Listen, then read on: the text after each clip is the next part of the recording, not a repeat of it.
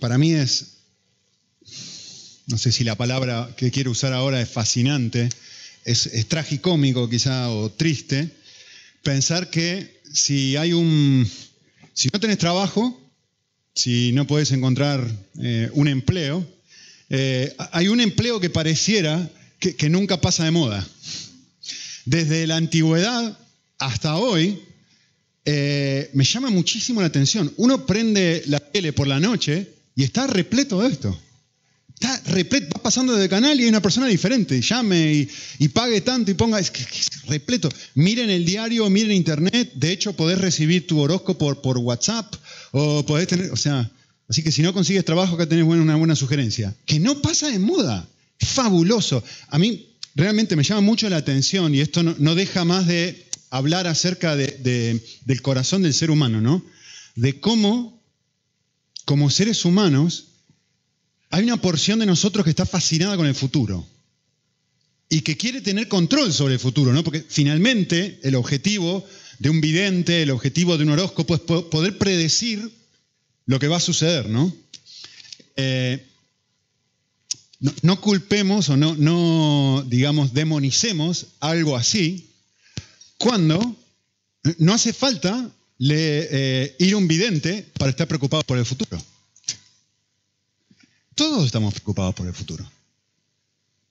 Todo el tiempo estamos preocupados por el futuro. De hecho, hoy estuviste preocupado. Por el futuro. Hay mucha gente que está preocupada por cómo le va a ir España en el Mundial.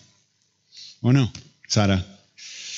Todos estamos preocupados por la carrera de nuestros hijos. Estamos preocupados por el futuro de nuestra familia. Estamos preocupados por si vamos a llegar con el dinero que tenemos a fin de mes o no vamos a llegar. No es una cuestión simplemente de una persona que va a un vidente. Es una, es, es una cuestión del ser humano, es una condición del ser humano el intentar controlar el futuro, intentar predecir el futuro y en cierta manera poder responder de antemano eh, a las circunstancias que van a venir de una manera apropiada o acertada. ¿no? Eh, no sé si prestaron atención en este pasaje, pero que es muy cortito, pero es muy interesante porque uno ve este pasaje y uno mira que Dios guía a esta gente de una forma muy clara. Dice, separadme a Bernabé y a Pablo para la obra que les voy a decir. Es muy, muy em, claro, no tengo otra palabra para decirlo, ¿no? Y a veces uno lee esto y uno dice, pero la verdad, ojalá que Dios fuera más claro conmigo también, porque yo a veces no sé si es A o B o C o D, qué es lo que tengo que hacer. Y acá en este pasaje pareciera que es muy claro, que decir, bueno, separame a tal y tal y para que vayan a hacer tal cosa. Eh, así que yo quisiera hacer un par de observaciones al mirar el pasaje de cómo Dios suele guiar a las personas, ¿sí? que este pasaje nos muestra. Y lo primero que quisiera hacer, quizás la parte más importante del pasaje, quisiera decirles esto. Si ustedes observan el pasaje con atención, el texto no nos dice cómo habló el Espíritu Santo. El texto nos dice cuándo habló el Espíritu Santo. Y es muy importante observar lo que el pasaje dice. Fíjense lo que dice el versículo 2. Bueno, primero nos habla de esta iglesia nueva es una iglesia nueva, es una iglesia que apenas tiene un año, que se llama la iglesia de Antioquía. Nos dice quiénes eran los líderes de la iglesia y los menciona por nombre. Y lo próximo que hace es decir, decirnos esto, mientras toda la iglesia estaba junta y hacían dos cosas, noten lo que dice, mientras ministraban al Señor y mientras ayunaban, el Espíritu Santo dijo. Es decir, Juan no dice cómo habla, si fue con una, voz audible, si fue en una visión, si fue por medio de los, de los, líderes, si fue por medio de la lectura de la palabra. No, no dice cómo. Y, pareciera que a Lucas no le interesa que nosotros sepamos el cómo. A nosotros nos encanta el cómo. ¿Y cómo sé si Dios me habló? ¿Y si me dijo esto? ¿Y si es por medio de la paz? ¿Y si siento? ¿Si no siento? ¿Si esto? ¿Si lo otro? La Biblia no dice eso. Es que ni se preocupa por eso. A Lucas no le interesa la forma en la que Dios le habló a la iglesia. Lo que a Lucas le interesa es cuándo le habló a la iglesia. Y menciona dos cosas. Lo primero que dice es, mientras estaban adorando a Dios y mientras estaban buscando más de Dios. El texto dice dos cosas. Mientras ministraban al Señor y mientras ayunaban. Y vamos a acampar acá un ratito, me voy a quedar acá un rato. La primera de ellas, mientras buscaban, ah, perdón, mientras ministraban al Señor. Nosotros con los estudiantes de, la facultad estamos llegando al final de la última materia de griego y han llegado al punto ellos donde miran el griego y pueden traducir la palabra y dicen, y, el otro día alguien hizo una, una, observación que me llamó la atención, ¿no? dijo, vale, hemos llegado al punto en donde podemos mirar la palabra en griego y podemos traducirla al español. ¿Y para qué nos sirve esto ahora? Si acá dice lo que sea, torta y traduzco dice torta, de acá dice caminar y traduzco dice caminar, ¿para qué me sirve esto? Bueno, les quiero dar un ejemplo a ustedes, aunque no son estudiantes de la facultad, de cómo el griego en este caso nos ayuda y mucho, y mucho. Y les digo más, empecé a preparar el mensaje y lo encaré de una manera y volví a mirar el pasaje en griego y dije, me equivoqué, esto es lo que el texto no está, iba a enseñar cualquier cosa. Eh, el pasaje dice esto, miren, el texto dice, mientras ministraban a Dios. A ver, en griego hay dos palabras, hay más, pero hay dos palabras principales para hablar acerca de esta palabra ministrar. Las van a reconocer las dos porque son muy conocidas. Una es la palabra, es el verbo diaconeo, que significa diácono. ¿Qué es un diácono? Una persona que hace qué? Sirve. Es una persona que sirve, ¿no? Esa no es la palabra que Lucas usa acá. No es mientras servían al Señor. Aunque en algunos contextos servir se traduce ministrar.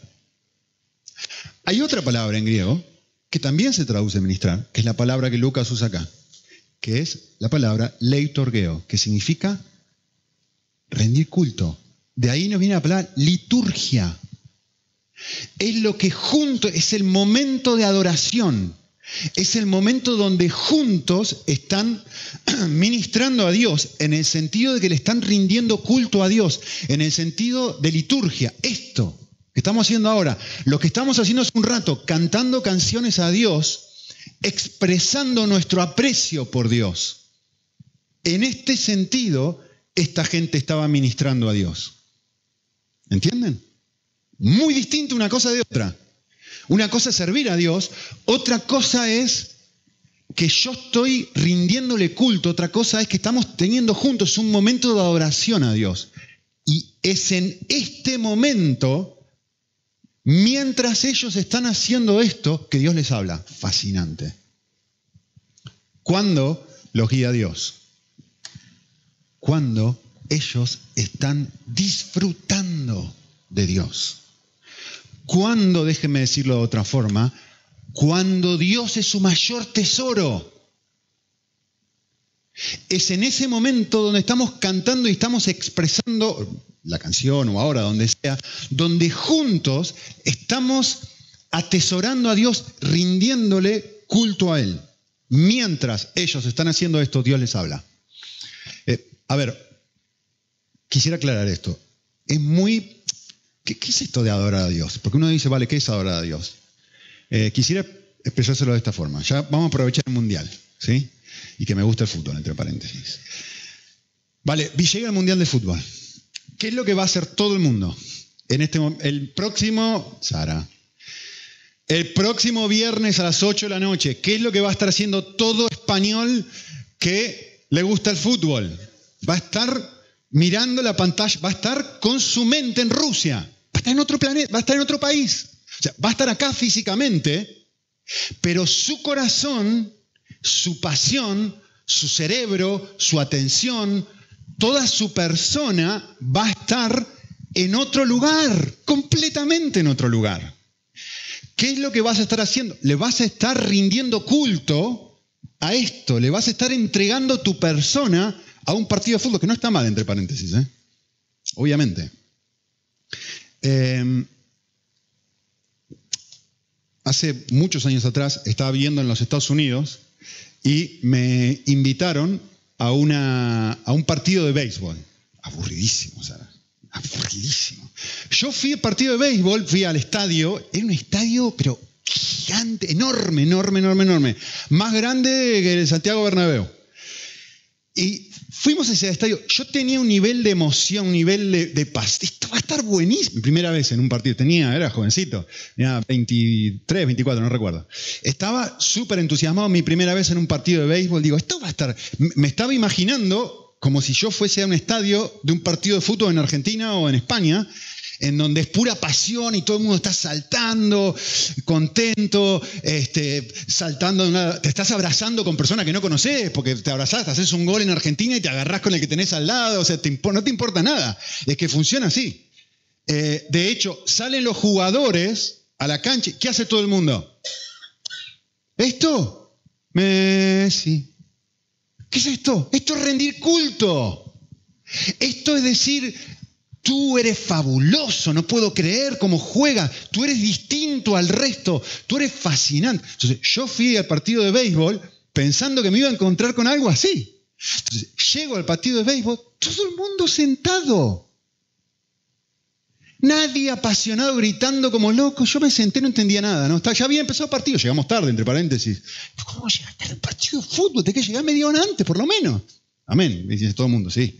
Claro. Y te vas después, porque tanta gente que no te puedo decir. Llegamos, parecía un restaurante. Había alguien que te, claro, hot dog, te traían con bandeja y te sentabas así y empezabas a, me hablaban, claro, me llevaban unos amigos, empezaron a hablar. ¿Cómo me vas a estar hablando cuando estoy mirando un partido de Nada. Esto, esta gente no sabe lo que es la pasión. Esta gente no sabe lo que es rendir culto. Estábamos aquí haciendo, teniendo esta experiencia y la sensación que yo tenía es, estamos rindiendo culto a la comida. Y estamos hablando uno a otro, pero definitivamente no sé qué está pasando ahí adelante. De vez en cuando alguien le pegaba fuerte y ¡ah! Sí. De hecho, había una pantalla gigante ahí que te decían, aplaude. Yo miraba esto pero en Argentina no te pone ninguna pantalla. Nadie, no hace falta que, que te estimule y te diga aplaudan. Es que, es que, a ver si me explico, era otra cosa. Otro día me llevaron a ver un partido de eh, básquet, como se dice acá, baloncesto. Y, yo dije, esto va a ser distinto. Bueno, la cuestión es que me llevaron a... Este, el hombre que me llevó, evidentemente, tenía amigos muy poderosos, con mucho dinero, y nos invitaron a no, a sentarnos en la, en la platea normal, digamos, en un asiento normal, sino dentro de lo que yo describiría como un piso dentro del estadio. Sí, sí, sí, sí, un piso era. Teníamos eh, sillones, mesa, una pantalla gigante como esto, un refrigerador, un bar para whisky, cerveza, Coca-Cola, había de todo. Claro, el, partido era fuera de esto, ¿no? Y había unas sillas ahí para sentarse y mirar el partido. Y yo, pero, claro, era un lugar para, para hacer negocios. Esto no era un lugar para donde están los fanáticos que realmente les gusta el partido de básquet, que ahí sí hacen lío, ¿eh? el partido de básquet sí es más apasionante que un partido de béisbol. No, no, no, es que el objetivo, a ver si me explico, lo que se está rindiendo, lo que se está rindiendo culto aquí es el dinero, es el trabajo. Esto es un momento que se lo dan a personas con mucho dinero para terminar de cerrar un negocio. Eso es lo que está sucediendo aquí. A ver, déjenme expresarles algo. Uno no puede rendir culto a algo por obligación. Esto es una contradicción de términos. Uno no puede rendir culto a algo si te están poniendo un revólver en la boca. Uno rinde culto a algo cuando encuentra ese algo atractivo. Para mí, el béisbol es... Y estoy mirando un partido de fútbol estoy como loco. Y por ahí a ti te pasa otra cosa con algo, te pasa lo mismo con otra cosa completamente diferente. Pero no se te puede obligar a rendir culto a algo, sino que rendirle culto, adorar algo, lo voy a decir en griego, me van a entender, hacer liturgueo de algo, rendirle liturgia a algo, no lo podés forzar. Es decir, uno tiene que sentir un enorme aprecio por esa cosa, sea un objeto, sea un partido, sea lo que sea. Y esto es lo que está sucediendo aquí. Mientras todos juntos estaban encontrando aprecio en la persona de Dios, entonces Dios les habló. Ah, no cómo, sino cuándo. Miren, Todo el mundo sabe qué es esto. Esto es el cuadro de la Mona Lisa o la Gioconda. ¿sí? Eh, uno puede ir al Museo del Louvre y, pararse delante o estar de pie delante de la Gioconda y empezar a mirar y decir, wow, sí, qué lindo. Nosotros con mi esposa fuimos el año pasado y notamos toda la gente, era un mundo de gente, todo el mundo sacándose fotos así del lado de la Gioconda y ninguno de las personas que estaban ahí, o por lo menos me parece que la mayoría de las personas que estaban ahí, eran críticos de pintura. Todos estaban ahí por el selfie, ¿no? Para decir, me saqué una foto al lado de la Gioconda. A ver, una cosa es ser una persona amateur, como soy yo. Yo, yo me paré ahí, miré a esta señora y dije, ¿qué le ve? ¿Qué le ven, por favor? ¿Por qué este cuadro vale millones de dólares? ¿Qué le ven a esto? Para mí es un pedazo, es, una, un lienzo. Para mí mi hija dibuja mucho mejor que esto. O pinta mucho mejor que esto. ¿Qué es lo que le ven? Ahora, Viene un crítico de pintura, mira esto y el nivel de placer que encuentra, y de hecho le rinde culto a esto. Estaría, si fuese por una persona, mucha gente con mucho dinero, pagaría millones por tener este cuadro en su casa, por tenerlo en el living de su casa, frenarse y mirar todos los detalles, mirar su boca, mirar su pelo, mirar, mucho, todo el mundo dice la sonrisa. Yo no la veo ni riéndose, pobrecita. Entonces, y digo, ¿qué, es lo que le ven? ¿Ven la diferencia? Por supuesto que yo puedo ir ahí, puedo pararme ahí, puedo estar frente a esta Gioconda, puedo mirarla, pero el punto es otro. El punto es si está produciendo lo que este verbo en este pasaje está hablando. Está generando en mí algo que una respuesta, una atracción, un aprecio que solamente tiene una persona que es crítica de pintura o que le gusta mucho la pintura. ¿Sí? Entonces, rendir culto a algo involucra una entrega. Una entrega que, casi ni puedo controlar porque he encontrado un aprecio en aquello a lo cual yo le rindo el culto. Pregúntenle a Sara si quiere ir con ustedes el viernes a las 8 de la noche al shopping. No, está diciendo ahí atrás. No, porque no sé, es que no lo puede controlar, es que va a estar mirando el partido de España contra Portugal. Es que lo va a mirar. Porque para ella eso es más precioso incluso que comprar ropa. Claro que lo es. Esto es lo que está sucediendo aquí. Y el texto dice esto. Esto es lo fascinante del pasaje. Cuando ellos estaban haciendo esto, Dios les habló. ¿Se dan cuenta que no importa el cómo, importa el cuándo? Importa si mi corazón ha llegado al punto en donde Dios es esto para mí. ¿Crees que Dios te hable? Este es el desafío. Es llevar, es estar en este estado, si querés. Eh, déjeme decírselo de esta forma. El cristiano es una persona que poco a poco está descubriendo que Dios es fabuloso. Eso es un cristiano. No, es una persona que viene y canta una canción un domingo, ni que se sienta y escucha lo que yo estoy diciendo ahora, lo que dice David semana que viene o la semana pasada. No, no es una persona que lee un libro. Es una persona que poco a poco está empezando a rendirle culto a Dios. Es una persona que poco a poco está descubriendo quién es Dios. Y, y, no estoy hablando de algo que, pum, de un día para otro. Es un proceso. Es una vida en donde vamos descubriendo, y pero como mirar la Gioconda, ¿no? Uno empieza poquito a poquito a mirar los detalles, mirar cosas y, te empieza a despertar una medida de, gusto por esto. A mí, yo creo que les contesto, me pasó eso con la cerveza. Yo nunca crecí, nunca me gustó la cerveza, es algo que me, generaba mucho rechazo. no me gustan las cosas que no me gustaban, las cosas amargas. Y poquito a poquito empecé, sí, empecé a encontrarle gusto y hoy digo, pero me encanta. Lo primero que hago cuando llego a un restaurante me pido una cerveza. Me gusta, le encuentro placer, disfruto, la encuentro fabulosa. Esto es la vida cristiana. Es empezar a conocer quién es Dios. E, es esto, es decir, un momento, un momento, a ver, a ver, a ver, ¿qué, qué es ser cristiano otra vez? Ser cristiano es esto, es creer que Dios se hizo hombre hace un poquito más de dos mil años, que caminó entre nosotros y que se dejó matar.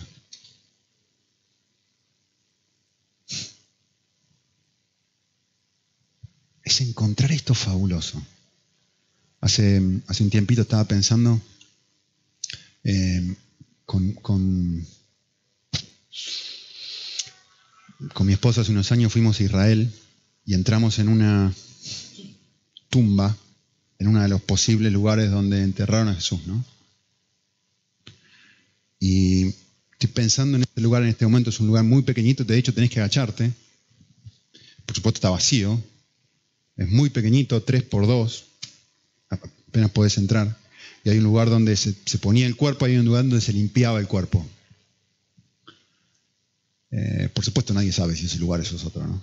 Pero estaba tratando de pensar en esto, ¿no? Em, estaba tratando de pensar, se me fue el nombre de la persona del dueño de la tumba, alguien que me ayude. José Arimatea. Estaba pensando un momento en qué pasaría por el cerebro de este hombre y de las mujeres cuando tiene el cuerpo de Jesús ahí y tiene un, tiene un agujero en su estómago, en sus manos, en sus pies.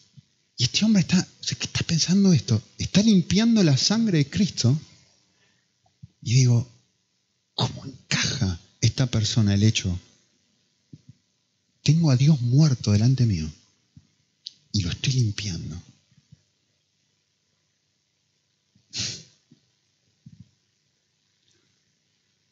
Increíble. Así, así de, a ver cómo expresarlo, así de, mm, no, tengo palabras, de, fascinante, así de, de pequeño se hace Dios. Dejarse limpiar por un ser humano sus heridas. Así es Dios. Y, decir, llevarme esto a casa y pensar como, como si tuviera el cuadro de la Gioconda, ¿no? Y decir, ¿y por qué hizo esto otra vez Dios? ¿Por qué se hizo hombre? ¿Por qué se dejó matar? Por supuesto, resucitó, ¿no? Pero ¿por qué lo hizo? Y que esto me conmueva, me, trabaje en mi corazón, derrita mi persona, que, que, no haga otra cosa de decir, es que no puedo no agacharme y decirte, eres fabuloso, no lo puedo creer. Eso es la vida cristiana. Cuando eso sucede, es cuando Dios nos guía, cuando el Espíritu nos habla. ¿Cómo? ¿De qué manera? Está igual, finalmente lo de menos. El pasaje dice, cuando estaban haciendo esto, Dios les habló. ¿Sí? Así que el pasaje nos muestra que la guía de Dios es el resultado de disfrutar, de atesorar o de apreciar a Dios. De hecho, quiero que desafiarles algo. Miren esto, es muy simple, esto no es muy complicado tampoco. ¿eh? Piensen esto. Miren qué simple que es esto. Si lo pensás un momento nada más, ¿cuándo Dios está en primer lugar? ¿Cuándo Dios es tu primer amor? Cuando lo estás atesorando, por supuesto que es mucho más fácil que Él nos guíe. ¿Por qué? Porque ya estoy haciendo lo que, más, lo que Él más quiere. ¿Cómo no me va a guiar? Ya estoy haciendo la cosa que Él más quiere, que lo ame con todo mi corazón, con toda mi alma y con toda mi fuerza. El primer y gran mandamiento. Por supuesto que me va a guiar en este momento. Si la cosa número uno que Él quiere que yo haga, ya la estoy haciendo. Que Él sea mi Messi, que Él sea eh, mi cristiano, que Él sea mi, eh, lo que sea, mi rebajas. Da igual, que Él sea mi mayor tesoro. Vale. Segunda observación que quisiera hacer este pasaje. Lo hemos dicho. ¿Cuándo Dios le habla a esta gente? Y el pasaje dice cuando estaban ayunando, ¿sí? Dicho de otra forma, cuando estaban buscando más de Dios. El ayuno, por supuesto, es la abstención normalmente de comida, con el objetivo de pasar ese, un tiempo especial para buscar a Dios. A ver, como dijo David, no, hace falta que sea comida, puede ser cualquier otra cosa. Yo voluntariamente le voy a decir no a esto no por una cuestión masoquista, no, no es ese el objetivo. El objetivo es, me doy cuenta que esto me, tiene bien enganchado y que yo vivo fácilmente para esto, sea la comida, sea la tele, sea lo que sea, lo voy a temporalmente decirle no a esto para decirle más sí a Cristo, sí a Dios, y voy a pasar un tiempo especial con Él. Esto es lo que ellos estaban haciendo. Eh, el ayuno, en esencia, dice esto. Es una expresión donde yo le estoy diciendo a Dios, sí, Dios te amo, pero a la vez le estoy diciendo a Dios, soy muy consciente de que estoy lejos de amarte como debo, por eso te busco más. El ayuno es eso. Eh, estoy reconociendo dos cosas, si no, no ayunaría, ¿no? Estoy reconociendo que tengo una medida de apetito por Dios, pero que ese apetito no es lo suficiente, no, no es lo que debería ser. Y por eso voluntariamente, sin que nadie me obligue, ni mucho menos, le digo no a otras cosas para decirle a Dios, quiero, quiero tener más hambre de ti. Así como tengo hambre de comer comida, de un asado, qué rico me da hambre, eh, o tengo ganas de lo que sea, de mirar el partido de fútbol, una peli, así como tengo ganas de estas cosas, quiero tener más hambre por ti, por eso ayuno. ¿Se dan cuenta? Esta doble dinámica de que tengo y no tengo a la vez. Eso es el ayuno. ¿Sí? Hay un libro que escribió John Piper justamente sobre el ayuno, que tiene una cita larga pero fascinante, se la voy a leer, eh, que me parece fabulosa, así que se las voy a leer. Dice así, va a aparecer en la pantalla. El mayor enemigo del hambre de Dios, es decir, por tener apetito por Dios, por atesorarlo más, no es el veneno, es la tarta de chocolate. Y ahora va a explicar lo que quiere decir con eso, ¿no? Piper dice esto, lo que apacigua nuestro apetito por el cielo no es el banquete de los malvados, sino el constante picoteo entre horas a la mesa del mundo. Y esto es lo que él quiere decir. No es la película para adultos, la película pornográfica está diciendo, ¿no? Sino los constantes sorbos de trivialidad que ingerimos cada noche. Las cositas pequeñas que nos van seduciendo. A pesar de todo lo malo que puede hacer Satanás, cuando Dios describe lo que nos aparta de la mesa del banquete de su amor, siempre acaba diciendo que es, y da, cita el pasaje aquí, ¿no? Una porción de terreno, una yunta de bueyes, una esposa. Está citando Lucas 14. Cosas del día a día. ¿Se acuerdan el pasaje, no? En donde Cristo dice, ven, sígueme. Y ellos, no, pero primero esto, no, pero primero esto, no, pero primero esto. Las cosas pequeñitas. ¿Sí? El mayor adversario del amor de Dios no radica en sus enemigos, radica en sus dones. Y los apetitos más mortíferos no son el tóxico veneno, sino lo que sentimos por los sencillos placeres de este mundo. Porque cuando sustituimos a Dios por un apetito, apenas si logramos discernir la idolatría, que además es casi incurable. A ver, quiero aclarar algo, que también lo dice, pero no, no hay tiempo para leer todo, ¿no? Con esto él no está diciendo que tener un hobby o mirar la tele o hacer esta cosa está mal. Él no está diciendo eso. ¿eh? Él está diciendo que las pequeñas cosas de la vida van ahogando nuestro apetito por Dios, nos van haciendo un intercambio de aquello que es nuestro mayor tesoro. No está diciendo que esto es malo, ¿eh? ojo, al contrario, está diciendo que es un don de Dios. Sino que Él está diciendo que poquito a poquito lo que vamos haciendo es esto. Y que uno es fácil mirarlo con algo, oh no, sí, oh, miré una película para adultos, horrible, qué feo, sí, sí, sí, sí, eso es terrible, mirá cómo sustituía a Dios por el mundo. Y lo que Piper está diciendo es, ese no es el problema más profundo. El problema es cómo las pequeñas cositas del día a día van haciendo eso mismo. Y la solución no es eliminar, no, no, no debes amar a, las rebajas o al partido o esto. No, no, no, no, no, Eso no es lo que está diciendo. Lo que está diciendo es que hay que volver a poner las cosas en el lugar correcto.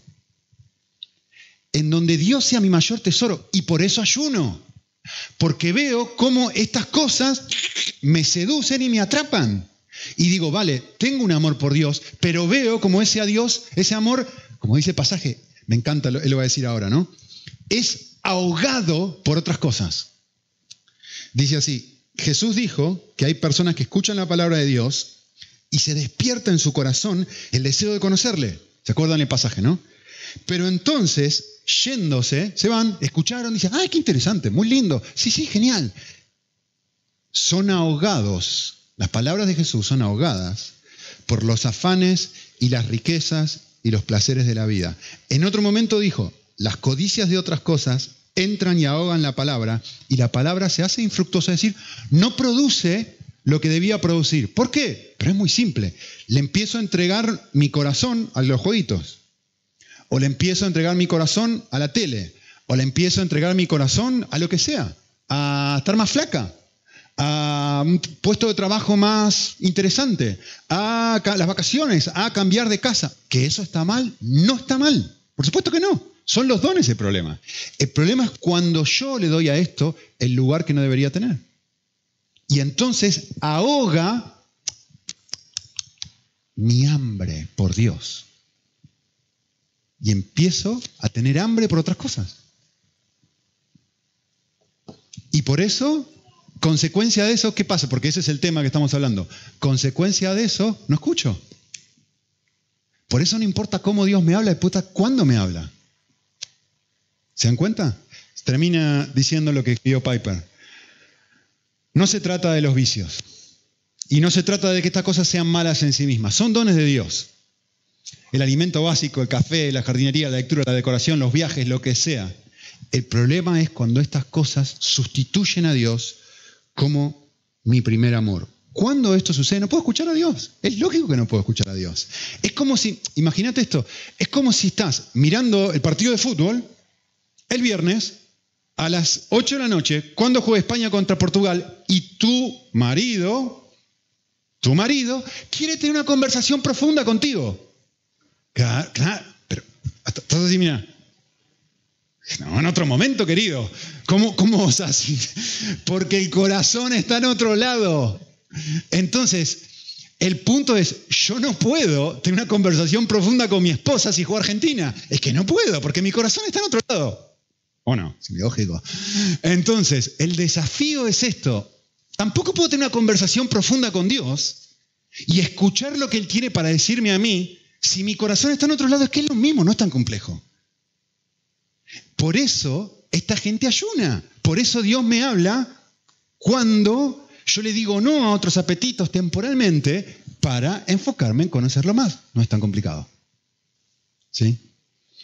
Vale, ¿cuál es el contenido del ayuno? El pasaje no nos dice mucho acerca de esto, pero les leo algo que, encontré que me pareció muy interesante. Dice, al juzgar por lo que pasó, creo que podemos asumir que la inquietud que lo llevó a ayunar en el pasaje fue esta. ¿Hacia dónde vamos como iglesia? Ellos estaban ayunando para buscar la guía del Espíritu Santo en la dirección de su misión. Estaban lo suficientemente hambrientos por la guía de Dios que querían demostrarlo con el hambre de sus cuerpos y no solo la de sus corazones. Estaban gritando, queremos tu guía, Señor. Oh Espíritu Santo, ¿cuál es tu voluntad para la misión de esta iglesia? Me pareció una descripción tan precisa de lo que está pasando aquí. Porque justamente lo que viene después es que separan a dos personas para mandarlo a las misiones. ¿No? Eh, y esto es lo que planteó David hace un ratito. Queremos todos los lunes, cada uno en su casa, en tu trabajo, donde estés, estar separando 15 minutos, media hora, lo que sea, lo que puedas. Y decir, vamos a orar por este motivo, lo que hicieron ellos, todos juntos. Si querés, no, por supuesto, para nadie es una obligación ayunar. El que quiere. ¿Sabes qué? En vez de, tengo media hora para eh, almorzar, voy a separar esta media hora para orar por esto. No tenés que hacerlo cada lunes, no tenés que hacer, me refiero al ayuno. Cuando tú quieras, esto es algo tuyo. Y nadie va a saber tampoco si lo hiciste o no lo hiciste, ni te vamos a preguntar. Pero el desafío es decir, juntos, ¿qué es lo que está pasando acá? Noten en el pasaje que el verbo está en plural. No son los líderes los que están ayunando, todos están ayunando. No son los líderes los que están buscando a Dios, no son solamente los líderes los que están ministrando al Señor, son todos. Y esto es lo que estamos tratando de hacer, o queremos desafiarlos a hacer los lunes. Decir, che, recibo este mensajito, vale, vamos a orar juntos por esto. Y a ver qué hace Dios. A ver qué hace Dios producto de esto. Eh, es muy fascinante, me estoy quedando sin tiempo, pero es fabuloso eh, pensar esto. ¿Saben cuánto tiempo hace que esta gente son cristianos? 12 meses y menos también. ¿Y ustedes se dieron cuenta de lo que hacen? Un año después de creer en Dios, apenas un año después de creer en Dios. Y que esta gente, ¿se acuerdan que Pablo y Bernabé los estuvieron enseñando por un año? ¿Se acuerdan que lo vimos hace un par de semanas? Los discipularon, los ayudaron por un año. Un año después de eso, están listos ellos mismos para liderar la iglesia y para decirle a exactamente las mismas dos personas que estuvieron enseñando durante un año, ustedes vayan a otro lado ahora. E, esto es lo mismo que si ustedes vienen y nos dicen a David y a mí, que somos los que normalmente estamos acá adelante, muy bien, eh, Dios nos ha dicho, se van para Argentina, los dos. Sara, prepara las maletas. Es que es lo mismo. Y ¿pero quién va a enseñar todos los domingos? No, no, es que después de un año esta gente ya estaba lista para hacerlo. Fabuloso. Fabuloso. Me encantó. Y de hecho, este ayuno cambia por completo, si lo pensás un momento, este ayuno cambia por completo el curso de toda la historia de la humanidad entera. Si te pones a pensar lo que pasó después de esto, que no lo leímos, pero es lo que, va a predicar David la semana que viene, el comienzo de las misiones. Es que tú y yo ni estaríamos acá si no fuera por este ayuno. Después de esto, lo leímos, separaron a estas dos personas para que vayan por el mundo entero a hablarle al resto de gente de Jesús. Hoy 1.3 mil millones de personas en el mundo son creyentes como resultado de esto. Porque si no se hubieran quedado donde estaban, en Jerusalén. Bueno, en este caso en Antioquía. Se hubieran quedado ahí. De hecho, les digo más, no estaríamos leyendo la Biblia, porque parte del resultado de este ayuno son 13 cartas, epístolas, que escribió Pablo porque Pablo escribió sus tres epístolas después de esto, después de que lo mandaran. Vale, última observación que quisiera hacer sobre este pasaje. Y esto es fabuloso, que es el versículo 3. Eh, es loquísimo. Miren lo que dice el versículo 3. Es que es una contradicción. Si lo lees, si prestas atención, lo que está pasando en el versículo 3 es total y completamente contradictorio, o por lo menos paradójico. Dice el versículo 2, mientras ministraban y ayunaban, el Espíritu Santo les dijo, esta es mi voluntad, hagan esto. Genial, estupendo, ya me indicaste lo que tengo que hacer. ¿Qué es lo que hacen? Entonces, dice el pasaje, ayunaron, oraron e impusieron manos. Y uno dice, pero ¿qué está pasando acá?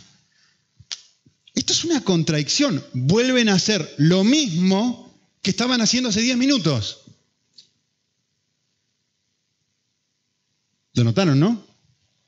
De hecho, la, nueva versión internacional lo traduce así. Así que, después de pasar más tiempo en ayuno y en oración, les impusieron las manos y los enviaron. Es que es paradójico, ¿ahora lo ven la paradoja? Estaban ayunando, Dios les dice, miren, mi guía, clarísimo, es que como si fuese una voz, tienen que separar a él y a él para ir a aquel lado. Ya está. ¿Para qué siguen ayunando? Si ya les han mostrado Dios lo que quiere de ellos, ¿para qué siguen ayunando? La respuesta es muy obvia, porque por más que yo sepa lo que tengo que hacer, no tengo el poder para hacerlo. Eso es lo que muestra Hechos 1 desde el principio hasta el final del libro. No salgan de Jerusalén hasta que descienda el Espíritu Santo sobre ustedes. Es que no pueden hacer lo que yo les digo. Necesitan poder que no tienen. Este es el desafío de este pasaje. Fíjense, si lo piensan un minuto, que ayunar, orar e imponer las manos, que no voy a explicar cada uno, son tres acciones que expresan, Señor, no simplemente necesitamos tu guía, es que desesperadamente necesitamos tu poder. No es que, a ver, ¿qué estás esperando de mí, Señor? Bueno, hace esto, hace esto, hace esto y ya está es que no me alcanza. No alcanza con el, no alcanza con el vidente que te diga, tenés que hacer esto, esto y otro. Lo que yo necesito es la capacidad, el poder para hacer lo que sin el poder de Cristo jamás podría hacer. Como alguien dijo una vez, la vida cristiana no es difícil, es imposible. ¿Sí? Quisiera terminar haciendo una reflexión. Eh, alguien dijo esto. La libertad no es tener la capacidad para hacer lo que quiero. La verdadera libertad es tener el poder para hacer lo que debo. Me encanta esta frase. En un tres minutos la voy a modificar porque creo que es mejorable. Pero muy, muy buena. Es muy buena. Normalmente, y si salís a la calle, todo el mundo va a decir esto, ser libre es hacer cualquier cosa que me dé la gana. Eso es ser verdaderamente libre. Que yo tengo la capacidad para hacer completamente lo que quiero. Ahora, si lo pensás un minuto nada más, si te pones a pensar un minuto, esta afirmación es todo lo opuesto a ser libre. Pensalo un momento. Hacer todo lo que me dé la gana es ser la persona más egoísta del planeta. Siempre hago lo que yo quiero. Siempre, en todo momento hago lo que yo quiero. Estoy casado, mi esposa se pone vieja, no me gusta, engordó, lo que sea. Yo hago lo que quiero, me voy con otra. Por yo soy libre para hacer lo que quiero. Vale, sos libre para hacer lo que quieras. Es un egoísta de primer nivel. Yo no. A ver, ¿a quién le gusta una persona así? Vale, soy libre para hacer lo que quiero. Es la posibilidad de hacer lo que a mí se me canta. Genial. Entonces, ¿qué hago? A ver si no pasa esto. Fundo una ONG y digo que voy a ayudar a los niños de África. La gente empieza a donar dinero, yo me guardo ese dinero y lo uso para irme de vacaciones al Caribe. Yo hago lo que quiero. Tengo libertad para hacer lo que quiero. ¿Te gustaría relacionarte con una persona así? Les dije a la gente hace un ratito, eh, antes de que comenzara la reunión, vi en internet un, vídeo que me, mató esta semana. Estaba en el, diario Clarín en Argentina, salió esta semana. Eh, una mujer y un esposo que se ve que lo filmó una cámara que estaba ahí. El hombre le pegó como yo nunca vi a un, a un hombre pegarle a otro hombre. ¿eh? Yo nunca había visto a un hombre pegarle a otro hombre así. Y este hombre le pegó a su esposa, le, dio golpes en la cara, le, pegaba patadas en, en, el cuerpo. Está ahí, lo pueden mirar, creo que fue antes de ayer terrible, que terrible. Son esos vídeos que uno dice, por favor, si sos sensible ni lo mires. Yo soy libre. De hecho, me puse a leer, me, interesa mucho esto porque me ayuda a ver cómo piensa la gente. Miren lo que escribió alguien, muy interesante. No, no voy a juzgarlo lo que puso, pero sí quiero que lean el comentario que una persona puso. Puso esto. Dijo, estoy en contra de lo que hizo este señor, pero no me atrevo a juzgarlo sin saber sus motivos. Está hablando con ironía lo que va a decir ahora. ¿eh? Miren esto. Dijo, además, Él es el dueño de su cuerpo. Él es el dueño de sus pies y Él es el dueño de sus puños. Él puede usarlo como le guste. Y, después aclara, ¿no? Estoy siendo irónico. Lo anterior es una burla a la argumentación de los abortistas. Es mi cuerpo, yo hago lo que quiero, soy libre. Y uno, si ve este vídeo, dice, eso no es libertad. Hacer lo que tú quieras, cuando tú quieras, como tú quieras, eso no es libertad. Si no está arreglado por ciertas cosas como el amor, etcétera, cosas que entre paréntesis son cristianas, si no está arreglado por eso, eso no es verdadera libertad. Por eso la frase es tan fabulosa, es tener la capacidad de hacer lo que debo hacer.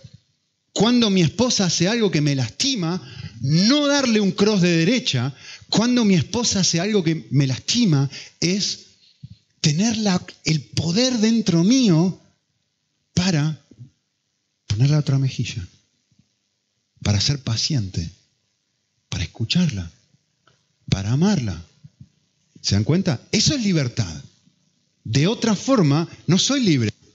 Soy un esclavo de mis propios deseos, soy esclavo de mis propios placeres. Y más vale que yo obtenga lo que yo quiero, si no te voy a hacer percha. De hecho, la Biblia es muy clara con respecto a esto. Es lo que dice la Biblia. Romanos 5 dice así. Pablo dice, vale, como no estamos, como Dios nos perdona todo, vale, el amor de Dios perdona todo, genial. Entonces voy a hacer lo que quiero. No, ¿por qué no? Porque el argumento de Pablo es esto.